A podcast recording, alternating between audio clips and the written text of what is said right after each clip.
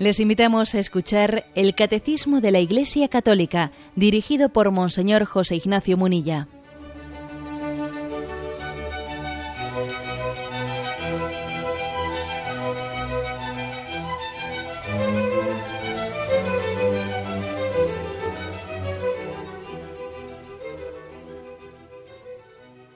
Un cordial saludo a todos los oyentes de Radio María un día más, con la gracia del Señor, proseguimos el comentario del Catecismo de nuestra Madre la Iglesia.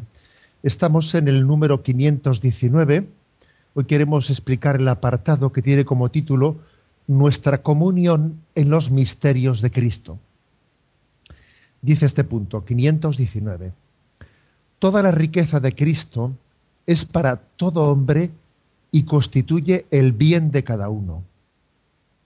Cristo no vivió su vida para sí mismo, sino para nosotros, desde su encarnación, por nosotros los hombres y por nuestra salvación, hasta su muerte por nuestros pecados, y en su resurrección para nuestra justificación. Todavía ahora es nuestro abogado cerca del Padre, está siempre vivo para interceder en favor nuestro. Con todo lo que vivió y sufrió por nosotros de una vez, por todas, permanece presente para siempre, para el acatamiento de Dios en favor nuestro.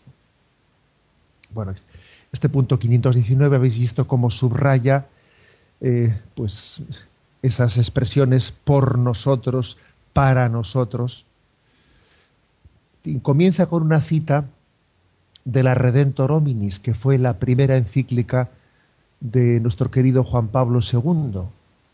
Él comenzó su pontificado con una encíclica cristológica, cristocéntrica, eh, Jesús el Redentor del hombre. Redentor hominis.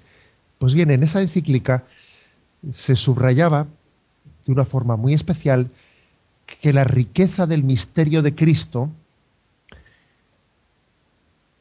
está íntimamente ligada al misterio de la encarnación y está ligada a nuestro destino. Eh, es decir, cuando mm, nos fijamos en Jesucristo, eh, no, únicamente le estamos mirando a Él, a alguien distinto a nosotros, sino que también nos estamos mirando a nosotros en Él. Jesús ha tenido una manera, una, una forma de llevar a cabo la salvación que podemos decir que nos ha se ha integrado con nosotros, se ha integrado en nuestra propia vida para, para llevar, para que la salvación no sea únicamente sobrevenida desde fuera, sino al mismo tiempo nos ha integrado en esa salvación. Bueno, de, dos formas, ¿no? Toda la riqueza de Cristo es para todo hombre, ¿eh? en el sentido de que la encarnación, la encarnación ha hecho que Dios asuma la naturaleza humana. Dios asume la naturaleza humana, lo cual quiere decir que está unido a toda la humanidad. La naturaleza humana que, que el Verbo asumió en las entrañas de la Virgen María le une con toda la condición humana. Es participar de la misma condición humana. Eso por una parte. Y también, en un sentido, digamos, más personal, hay que decir que la riqueza de Cristo no está únicamente en cuanto se unió con la naturaleza humana, sino en cuanto está unido conmigo personalmente. Lo que Jesús hizo por todos, también lo hizo por mí particularmente. Yo recuerdo que, que una de las cosas que más me ayudó en la catequesis ¿no? pues de la infancia y de la adolescencia recuerdo que me ayudó especialmente la meditación sobre, sobre esa afirmación del por mí. Jesús hubiese llevado a cabo su salvación, esa que hizo por la salvación de la humanidad, la hubiese llevado a cabo por mí solo. Eh, yo recuerdo que en un momento determinado, ¿no? pues en ese proceso personal de crecimiento en la fe que tenemos cada uno de nosotros, yo recuerdo que a mí me hizo un bien muy grande el, el subrayar, el meditar, que lo que Jesús hace por todos, al mismo tiempo ese por todos es por mí personalmente. ¿eh? Y lo digo porque tenemos una manera de ser en la que cuando algo es por todos parece que no es por mí. Y, somos más sensibles a la percepción de, de un amor personalizado hacia nosotros. Cuando ¿eh? en nuestra psicología estamos atentos a que alguien se ha fijado especialmente en nosotros, entonces, ¿eh?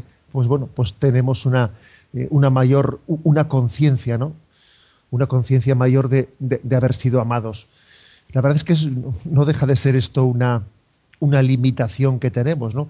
Que, que, cuando se pone la primera persona del plural por nosotros, parece que pierde fuerza el por mí. Y es, eh, y es una limitación, porque Dios es capaz de entregarse a todos sin que eso disminuya nada de fuerza ni de intensidad al por mí.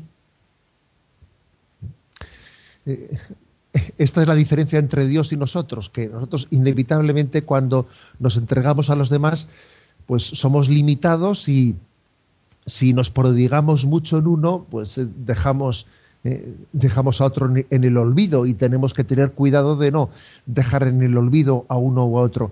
Pero no ese es el caso de Dios el, hecho de que Dios se entregue por todos no disminuye nada en el por mí. Y el hecho de que se entregue por mí no disminuye nada el por todos. Bueno, de, esta forma está unido eh, Jesucristo con, con, la naturaleza humana y conmigo personalmente. Continúa el texto diciendo, Cristo no vivió su vida para sí, sino para nosotros igual, bueno, igual, ¿no? De una manera similar, ¿no? A cómo, a cómo existen vidas, y ahora pensamos especialmente en lo que es la maternidad y la paternidad. Cuando Dios da esa vocación de la maternidad y la paternidad, la verdad es que en ella está implícita la capacidad de no vivir para, para sí mismo, sino vivir para los hijos, ¿no? Vivir para el esposo, para los hijos, ¿no? en la familia, en el matrimonio, en la maternidad, en la, paternidad, hay una gran potencialidad de vivir para.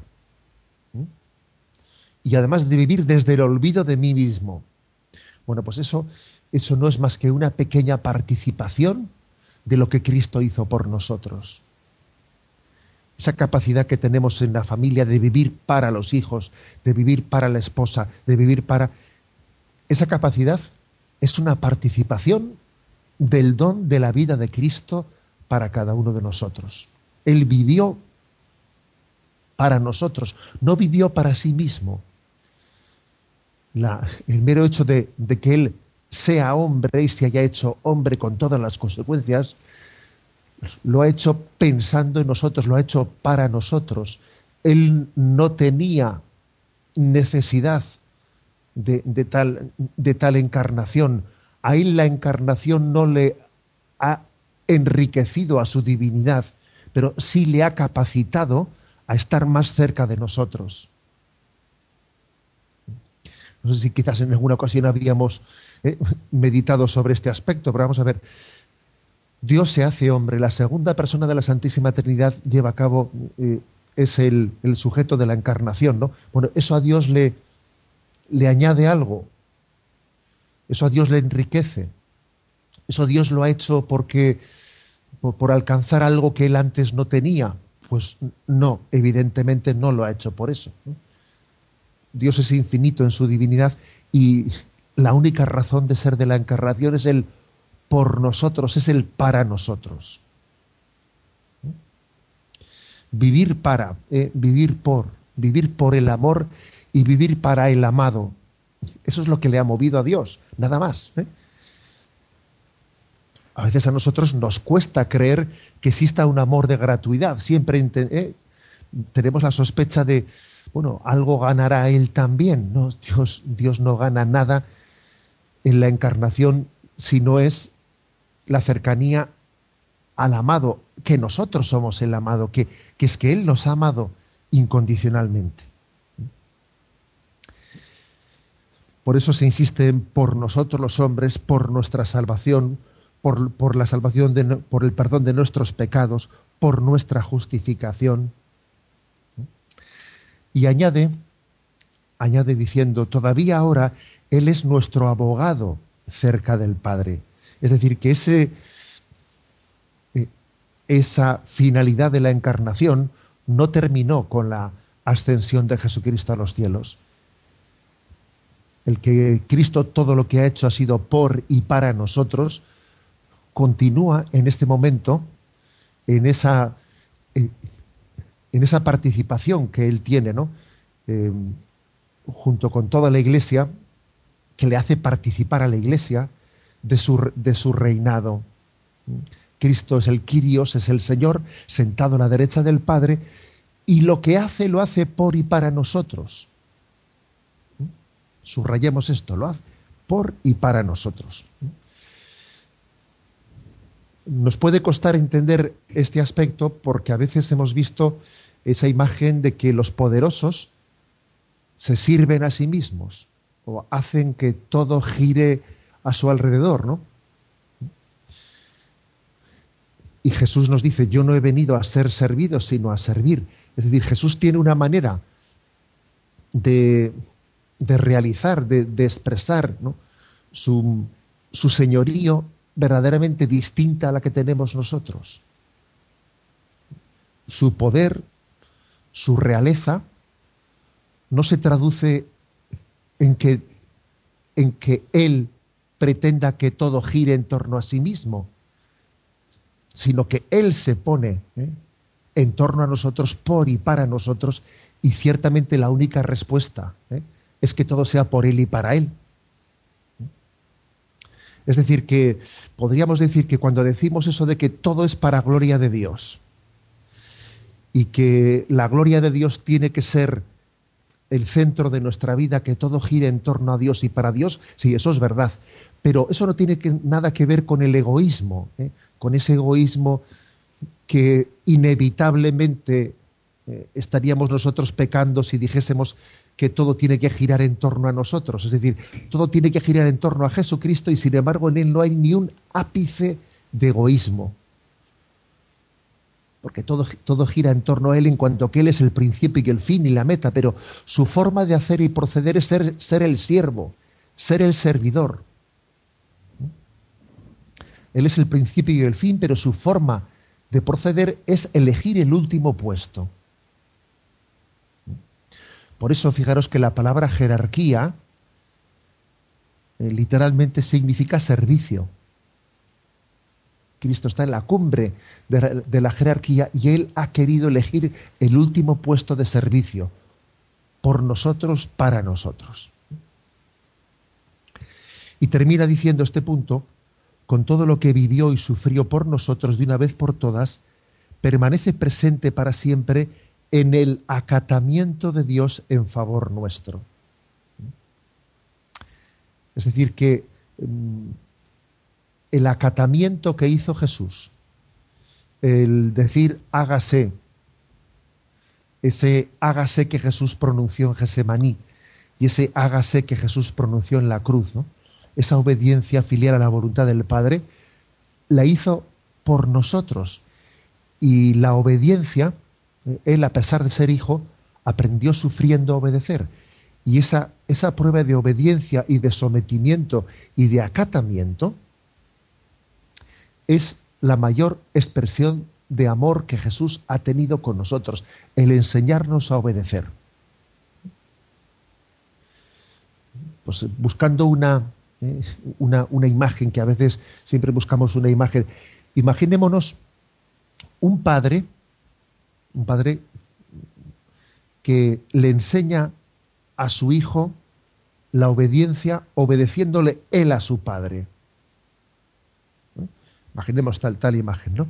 Diciendo, yo, ¿cómo le voy a enseñar a mi hijo a, obedecer? Bueno, voy a obedecerle yo a mi padre. Y así que, que aprenda él de mí cómo hay que obedecer. Bueno, pues eh, permitidme este ejemplo para, para aproximarnos a, a lo que Jesús ha hecho con nosotros. Nos ha mostrado concretamente en la práctica una, eh, pues, un camino concreto de obediencia, para que de él aprendamos cómo se obedece la voluntad del Padre.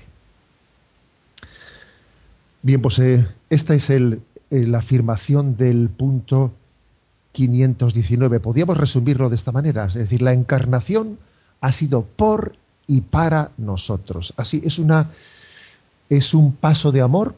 El amor le ha llevado al verbo a encarnarse o al Padre a enviar a su Hijo para, para la salvación del mundo con el único motivo, con la única razón de ser del por y para nosotros. Tenemos un momento de reflexión y continuamos enseguida.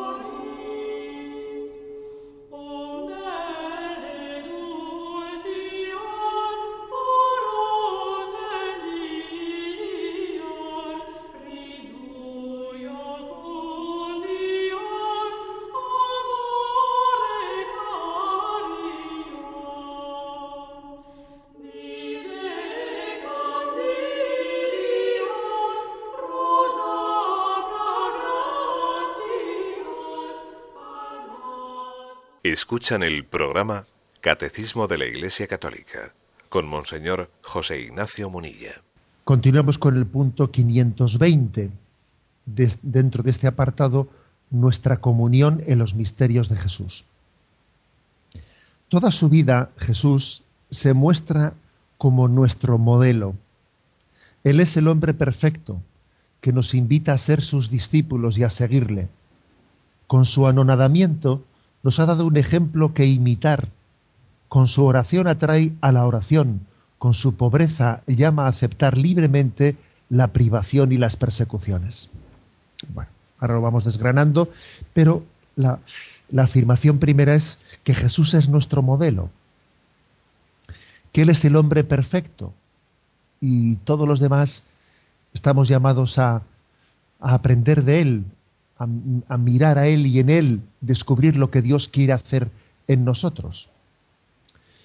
Por cierto que, que a mí me llama la atención a veces el hecho de que tengamos una cierta resistencia a, a, aceptar la doctrina católica sobre el tema del pecado original a veces, bueno, eso uno lo descubre, ¿no? Pues en algunas llamadas de los oyentes y en nuestras conversaciones, etcétera. Y, bueno, existe como una cierta resistencia a, abrirse, ¿no? A esa doctrina sobre el pecado original, sobre las consecuencias que ha tenido en nosotros, sobre cómo, cómo mm, aunque el pecado original no nos ha destruido, pero sí que tenemos una herida, una herida, y ha generado en nosotros, pues, una, un cierto desequilibrio al que llamamos eh, concupiscencia, bueno, una herida interior que por la gracia de Cristo pues vamos sanando y que estamos llamados a santificarnos en medio de nuestras heridas, ¿no?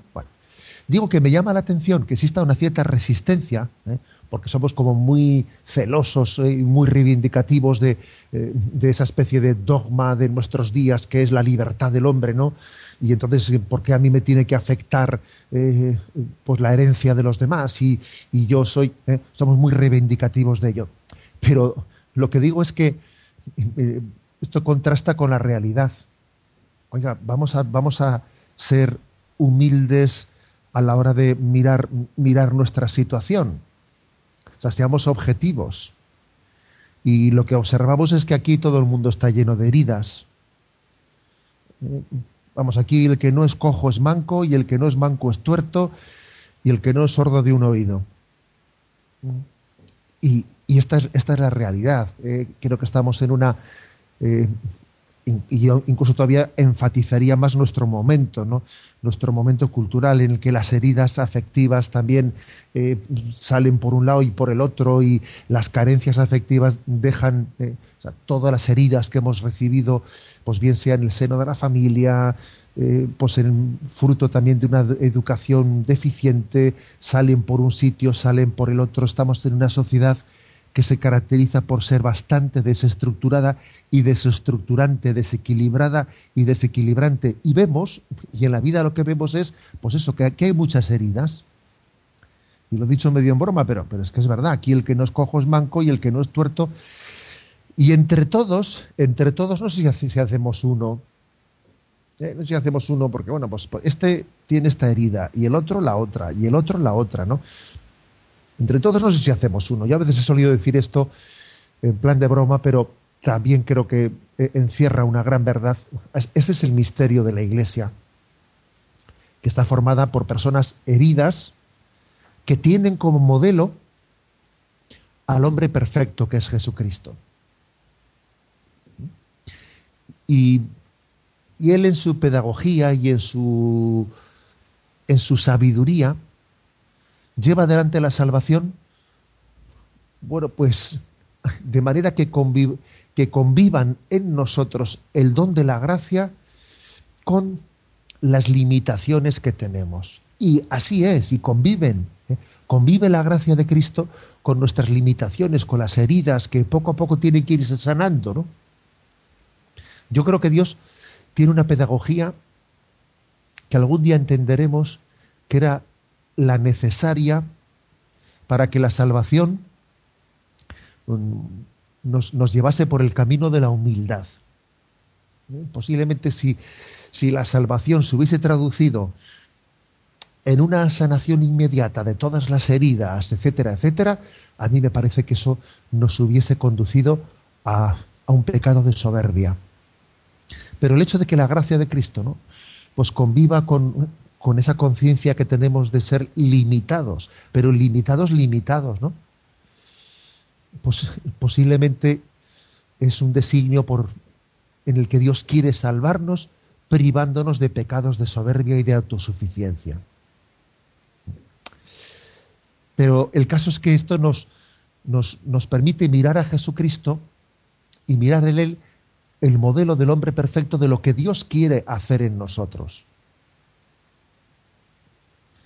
Dios quiere darnos la madurez. Y al mismo tiempo vemos que arrastramos inmadureces, que arrastramos celos, problemas, historias, ¿no? nos quiere dar el don de la madurez. Y mm, mirar a Cristo, mirar a Cristo es comprender la voluntad de Dios hacia nuestra vida, en nuestra vida. Algunos textos que aquí se nos refieren, por ejemplo, Romanos 15, 5, en efecto, todo cuanto está escrito en el pasado se escribió para enseñanza nuestra, para que con la paciencia y el consuelo que dan las escrituras mantengamos la esperanza. Y el Dios de la paciencia y del, y del consuelo os conceda tener los unos para con los otros los mismos sentimientos según Cristo Jesús. O sea que Cristo Jesús nos enseña a tener paciencia unos con otros. Mirarle a Él es aprender a tener paciencia con los demás. Ese Jesús que, que se rodeó de los apóstoles y que tenía la paciencia de en esa escuela apostólica ver cómo una y otra vez los apóstoles pues eran eh, pues como lo somos nosotros, ¿no? Eran unos, unos discípulos pues eh, mm, mediocres, que Jesús les enseñaba una y otra vez y ellos eh, eh, pues les costaba eh, entender y, acordaros de cómo Jesús le reprende a, Pedro y, apártate de mí, Satanás, y les reprende su dureza de corazón una y otra vez y Jesús tiene esa paciencia con ellos. Y no la vamos a tener entre nosotros si la tuvo y la tiene Jesús con nosotros. Otro texto, Filipenses 2.5 tened entre vosotros los mismos sentimientos que Cristo, el cual, siendo de condición divina, no hizo alarde de su categoría de Dios. Es decir, San Pablo en esta carta a los filipenses nos dice, aprende de él, que siendo Dios, actuó, vivió entre nosotros en medio de un ocultamiento, Él se ocultó. Y tú vas a estar viviendo con, un tono de, de, alarde continuo, estás continuamente con un tono de vanidad delante de los demás, te cuesta humillarte, te cuesta esconderte y tienes como modelo aquel que siendo de condición divina se rebajó y tomó la condición de esclavo. ¿eh? Bueno, pues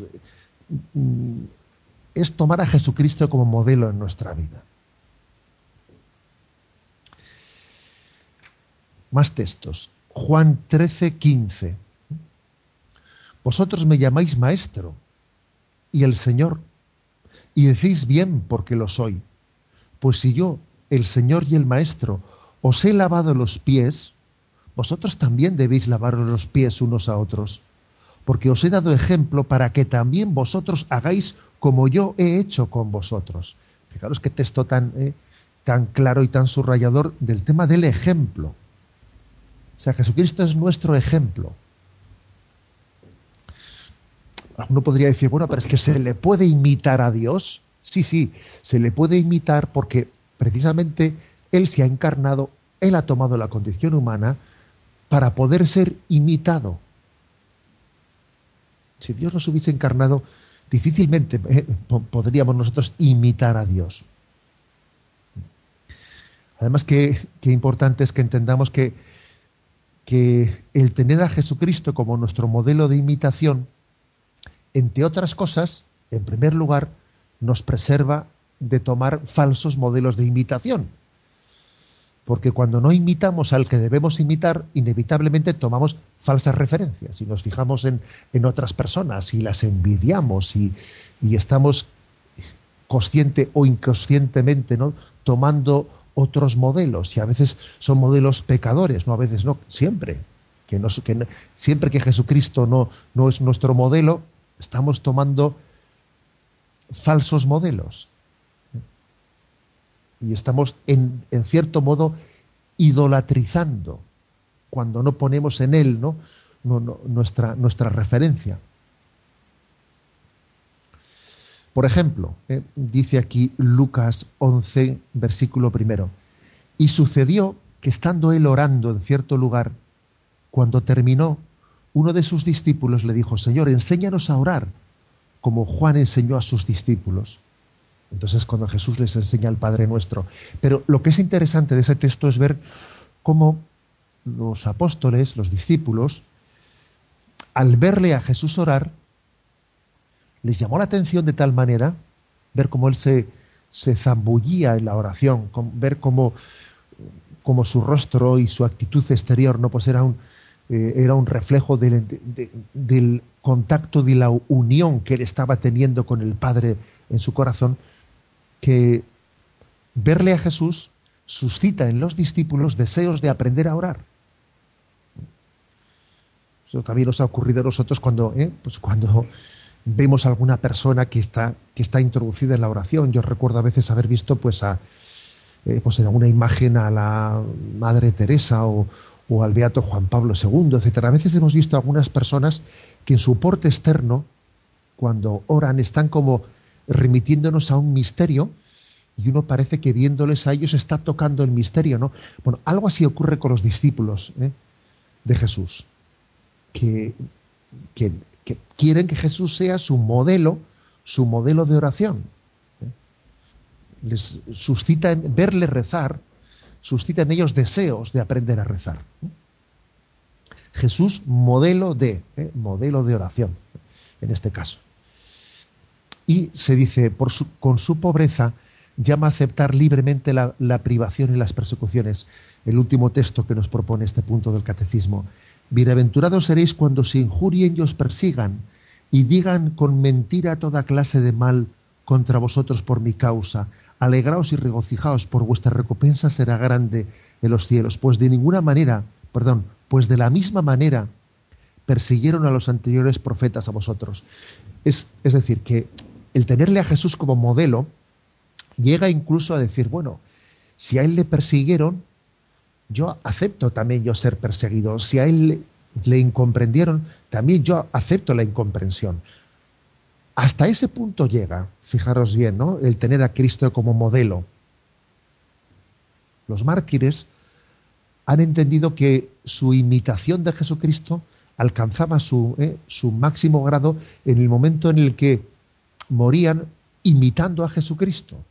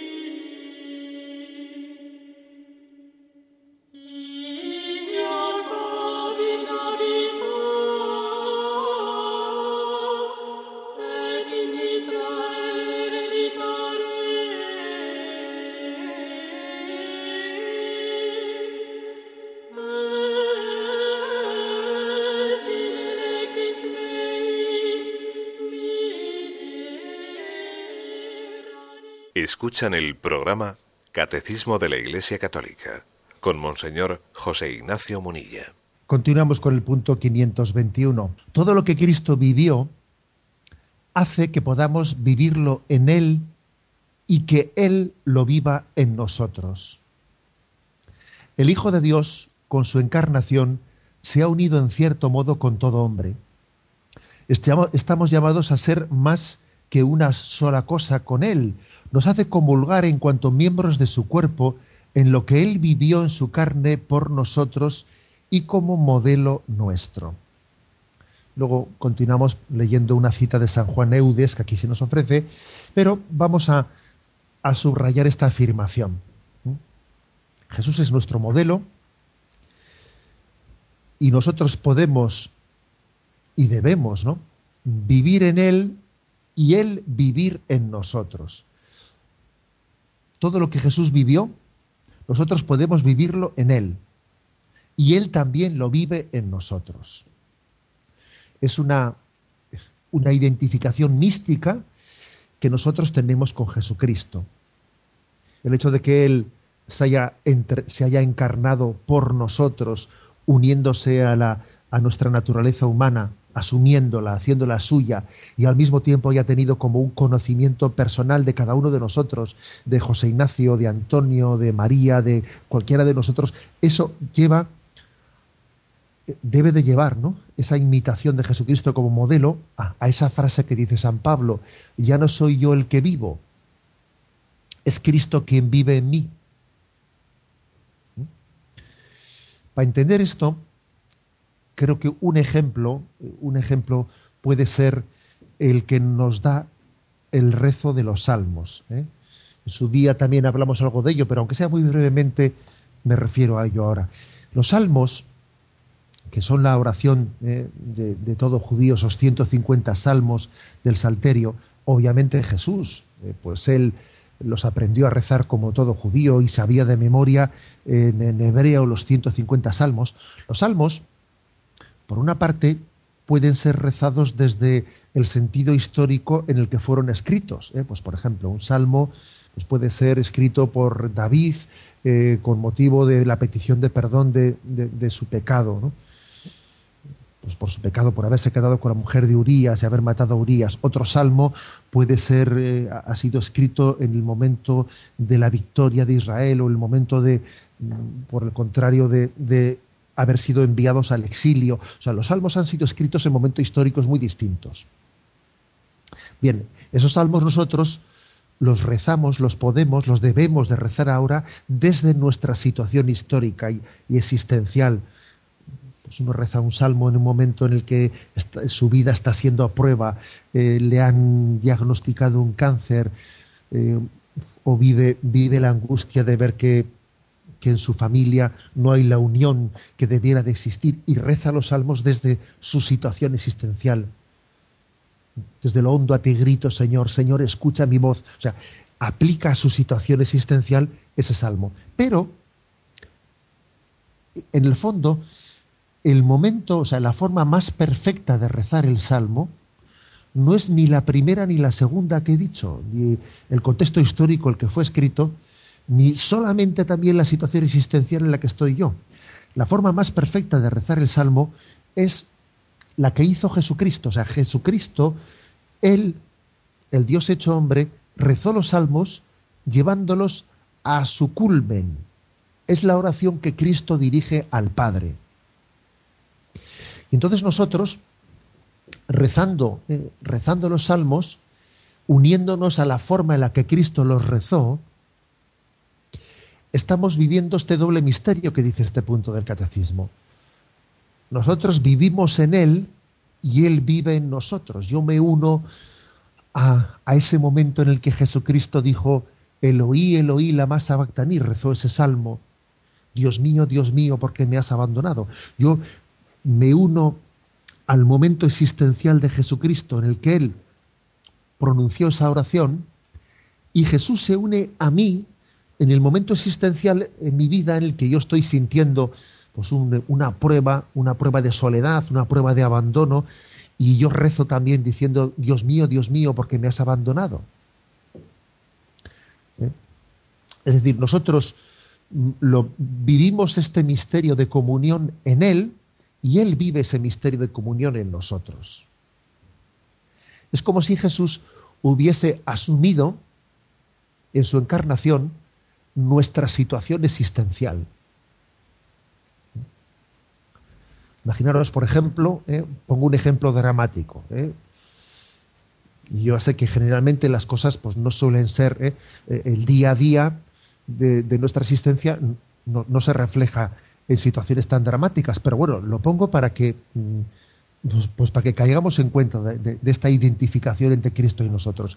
Imaginaros un preso condenado a muerte que está en su celda y sabe que al día siguiente no va a ser ejecutado. Imaginaros esa, eh, esa situación. Bueno, esa persona está llamada a, tener una identificación con Cristo en Gesemaní, quien la víspera de su pasión eh, vive ese momento de, de lucha, de lucha interior por decir, Padre, que no se haga mi voluntad sino la tuya. Y hay como una identificación existencial ¿eh? entre, entre este hombre y Jesucristo. Él participa ¿eh? del misterio de Cristo y Cristo participa también de su situación existencial. Bueno, puesto este ejemplo, como he dicho, pues dramático, pero podríamos referirlo igual, igual, exactamente igual a situaciones no tan dramáticas. O sea, la vida de Cristo eh, supone una identificación con nosotros y nosotros con Él. Por eso dice, estamos llamados a no ser más que una sola cosa con Él. ¿Eh? Bien, y concluyo eh, con una cita de San Juan Eudes, que aquí nos ofrece el catecismo. Dice, debemos continuar y cumplir en nosotros los estados y misterios de Jesús y pedirle con frecuencia que los realice y lleve a plenitud en nosotros y en toda su iglesia. Porque el Hijo de Dios tiene el designio de hacer participar y de extender y continuar sus misterios en nosotros y en toda su iglesia por las gracias que Él quiere comunicarnos y por los efectos que quiere obrar en nosotros gracias a estos misterios. Y por este medio quiere cumplirlos en nosotros. Es impresionante ¿no? que San Juan Eudes llegue a hacer esta afirmación.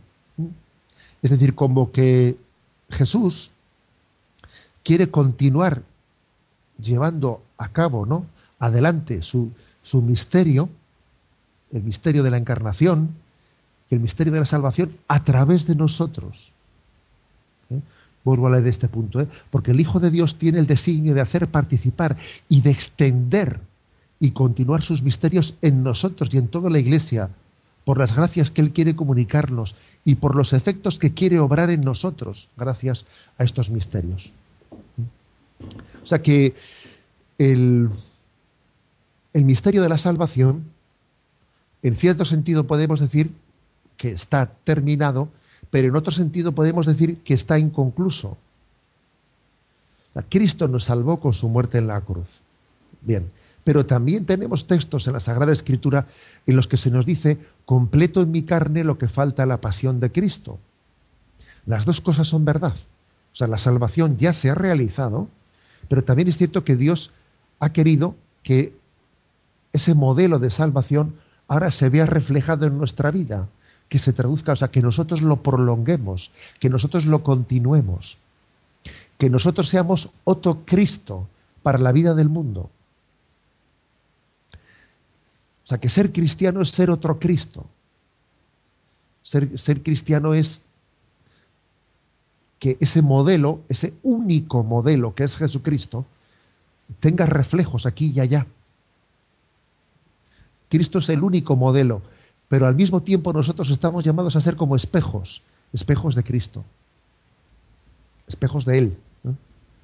Por eso es importante que, que también cuando ensalzamos ¿no? pues a, a las personas pues por sus virtudes o especialmente a los santos, etcétera, también seamos muy parcos en la forma de serlo, o sea, no, no, les divinicemos, o sea, entendamos que los santos son santos únicamente en cuanto han reflejado algo el rostro de Cristo.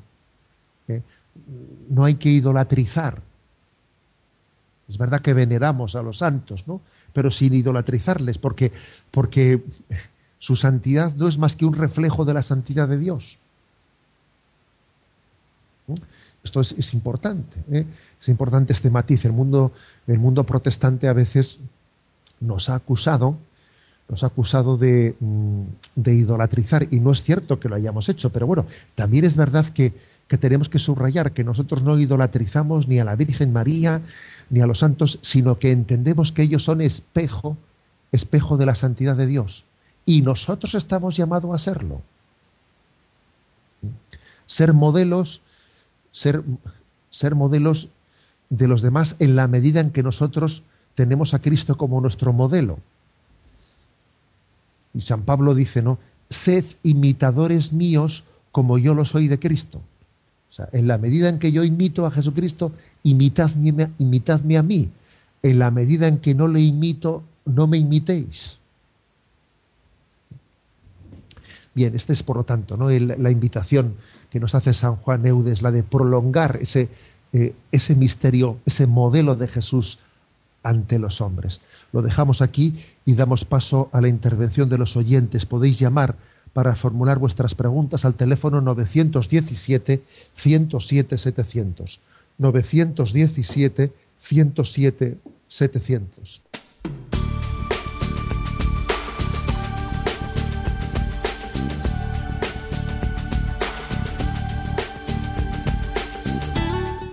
María le ofrece la oportunidad de recibir en su casa sus programas favoritos.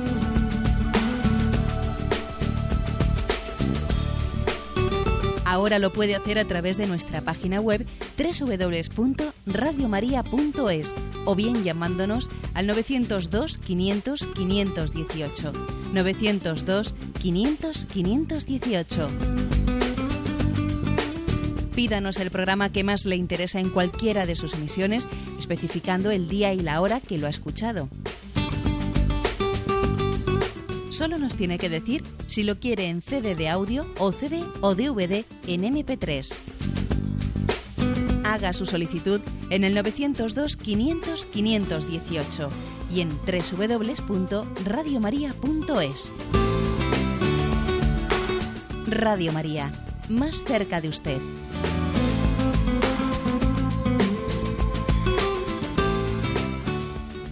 Escuchan el programa Catecismo de la Iglesia Católica con Monseñor José Ignacio Munilla.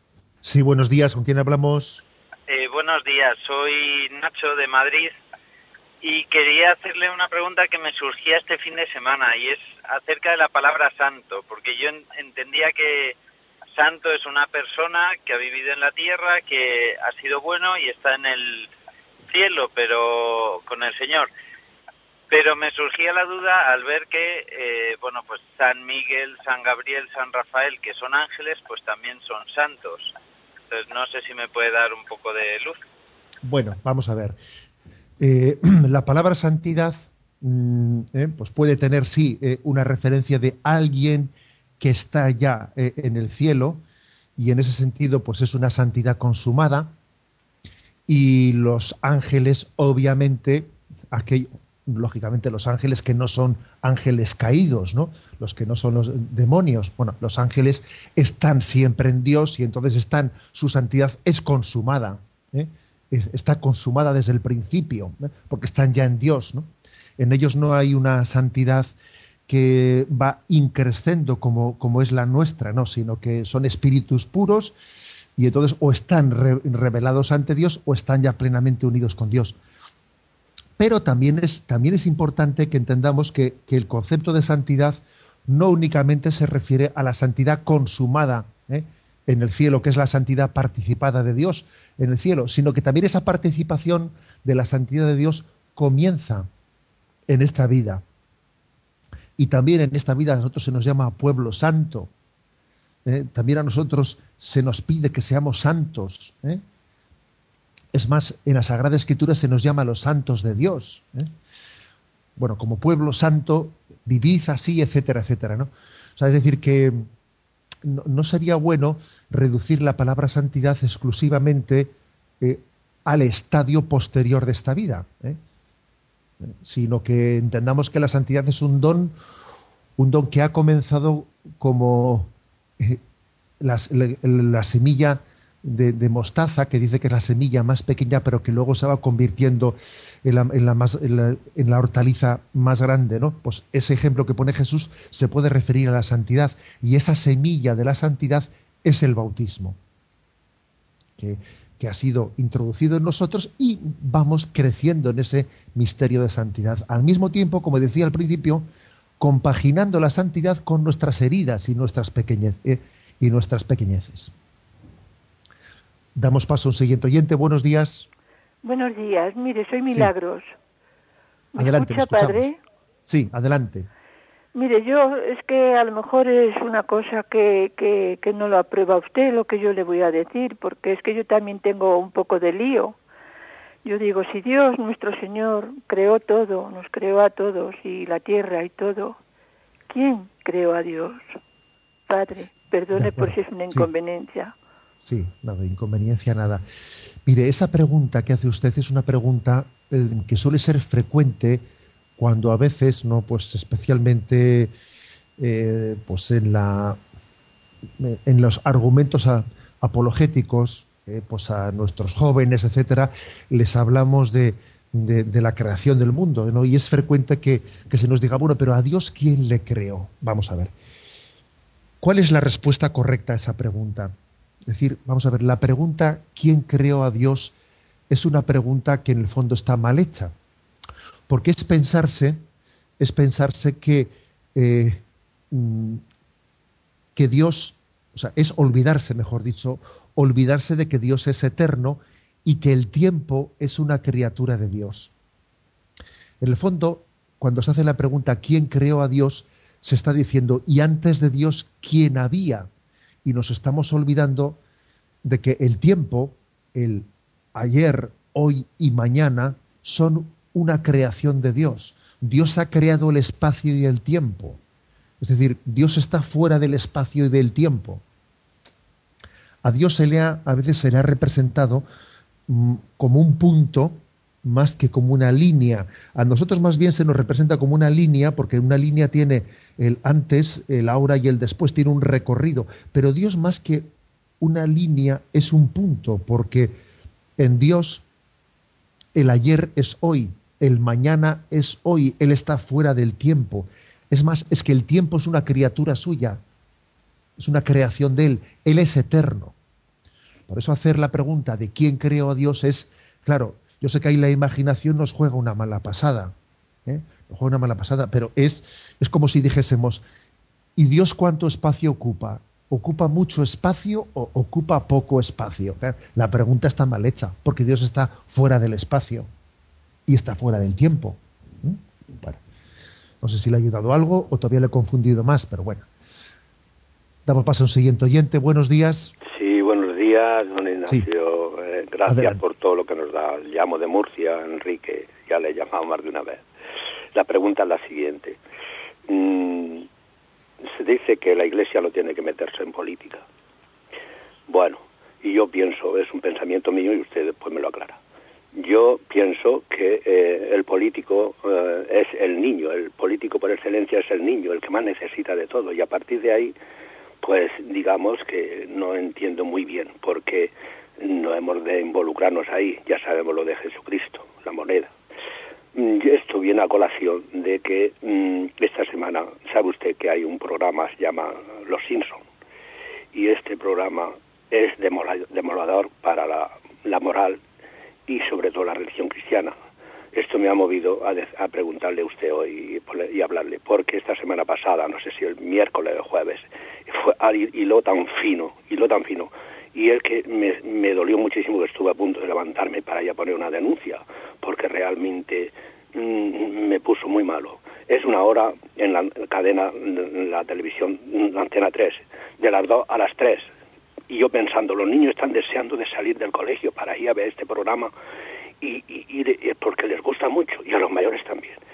Y hay que ver el, lo demolador que es este programa en cuanto a la moral hablando de preservativos, siempre está el tema del matrimonio roto y esta, esta vez incluso pues parece que eh, quieren profundizar más, porque decía la madre, tenemos, tenía un problema la familia, dice, mm, vamos a rezar porque rezándole al Señor está obligado a resolvernos el problema.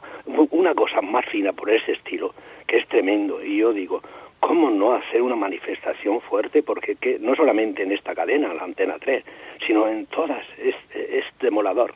Y, y, nosotros hemos de con los brazos cruzados, perdona. Bueno, perdone, monseñor. Un abrazo. De acuerdo, una, una palabra, vamos a ver. Eh, sí, una vez que no conozco ese programa, pero había oído hablar de él. Eh, con cierta frecuencia y tengo también noticia, como usted mismo ha dicho, de que es muy demoledor ¿no? de muchos conceptos matrimoniales, familiares y de, muchos valores. Vamos a ver, usted dice, la Iglesia no tiene que meterse en política. Vamos a ver, hacer una denuncia, una denuncia mm, de, de la degeneración moral de, de muchos medios de comunicación, y de cómo, eh, pues por ejemplo, en, muchos horarios, y además ya no es cuestión de horarios, sino que es que es cuestión de que lo que es malo, pues será malo independientemente de que, en qué horario se emita. ¿no? Hacer una denuncia de tal cosa no es meterse en política, porque, digamos, la vida pública tiene una dimensión moral. Entonces, digamos, ser profeta de Cristo es también llevar adelante la denuncia profética en el campo, en el campo público, o sea, es decir, de aplicar la expresión que la Iglesia no tiene que meterse en política, ¿a qué se refiere? Sí, pues es una expresión que, pues que es, que es aceptable, por supuesto, pero se está refiriendo a que la Iglesia no tiene que tomar opciones que son mm, bueno, pues legítimas y que podrían ser de un sentido y de otro. Pues yo qué sé, pues el hecho de que la Iglesia, a ver, la Iglesia es prudente que, que, tome una opción sobre qué tipo de ley de leyes económicas necesita una nación. La Iglesia puede llegar a, desde la doctrina social a definir eh, la ley que nosotros apoyamos eh, para la reactivación económica es esta y no es la otra. Pues no, porque habrá una legítima pluralidad ¿eh? de los católicos en tomar una opción u otra. ¿eh? En ese sentido se refiere el no meterse en política. Pero, sin embargo, se utiliza a veces incorrectamente esta expresión de no meterse en política cuando se pretende traducirla en no poder opinar o denunciar eh, sobre todos los males morales que existen en la vida pública. Eso es otro tema distinto. Luego, luego sí, ¿no? Desde el Espíritu de Cristo tenemos que denunciar tantas manipulaciones que en los medios de, comunicación se hacen sobre las conciencias. ¿eh? Los medios de comunicación con mucha frecuencia tienen ¿no? un grado de manipulación de los valores morales muy grandes. Tenemos el tiempo cumplido. La bendición de Dios Todopoderoso, Padre, Hijo y Espíritu Santo, descienda sobre vosotros Alabado sea Jesucristo.